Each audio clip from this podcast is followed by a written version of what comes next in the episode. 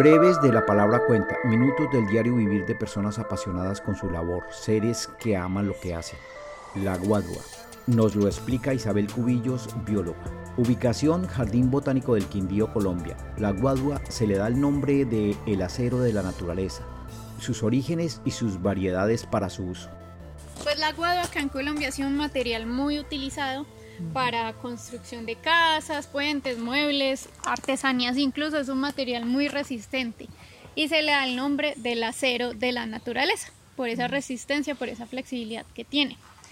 Esta, pues guadua es un género, eh, bambusa, que son los, los asiáticos, ese es otro, pero pues son del grupo de los bambúes, de los bambusoides, que están dentro de una familia que son las poáceas, eh, perdón, dentro de otro grupo que son las poáceas son pastos gigantes. Uno normalmente no lo sabe, pero eh, la guadua, el bambú en general son pastos gigantes.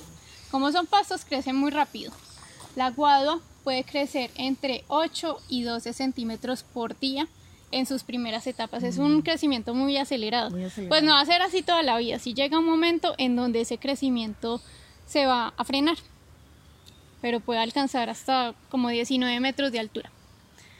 Obviamente, pues según el área, según el suelo, según el clima, ese crecimiento puede variar un poco. Tienen una reproducción que se llama vegetativa, que lo hacen por medio de esta partecita que estamos viendo. Eh, la parte baja del aguado, que todo el mundo cree que son raíces, no, eso es un sistema subterráneo de tallos.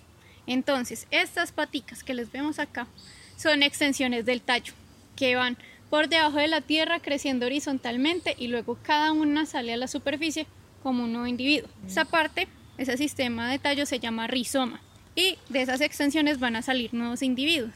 Entonces de una sola nos pueden salir 5, 10, 12, 15 nuevas, de esas nuevas van a salir más y más y más y más y de esa manera se van a multiplicar. Qué bien. Otra cosa del aguado, puede retener hasta 10 litros de agua. Por eso no se va a cortar en cualquier momento. Pues lo primero es la no se corta solo porque ya creció, que ya está grande, no. Por ejemplo, esta, que recién se le está desprendiendo ese capacho, esa capa protectora, tiene un color verde lustroso. Si la corto ahí, no va a ser un material duradero, se va a dañar muy fácil. Se tiene que dejar madurar. Eso es como a los 4, entre 4 y 6 años de edad. Va a pasar de ese color verde lustroso, se va a empezar a llenar de unas manchitas blancas que se llaman líquenes y va a pasar a un color amarillo claro. En ese momento es que se puede cortar la guadua. Y volviendo a lo del agua, como pueden retener tanta agua, pues si la cortamos con mucha agua en el interior se nos va a podrir fácil. Entonces debe ser según la fase lunar, en menguante, porque la luna es la encargada de los niveles del agua, de las mareas.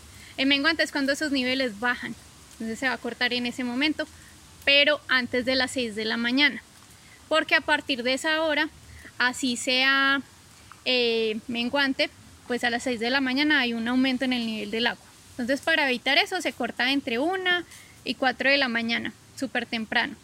Después de cortar el aguado se deja parada en el guadual como por 20 días para asegurarse que se ha drenado lo que tiene por dentro y que esté bien seca. Ya de ahí se van a pasar a hacer procesos de, de inmunización, procesos de impermeabilización y ya va a ser un material muy resistente y una construcción con ese material nos puede durar unos 80, 100 años. Para que usted tenga una idea del lugar donde se hizo este micropodcast, visita en la web el lugar en mención, Jardín Botánico del Quindío.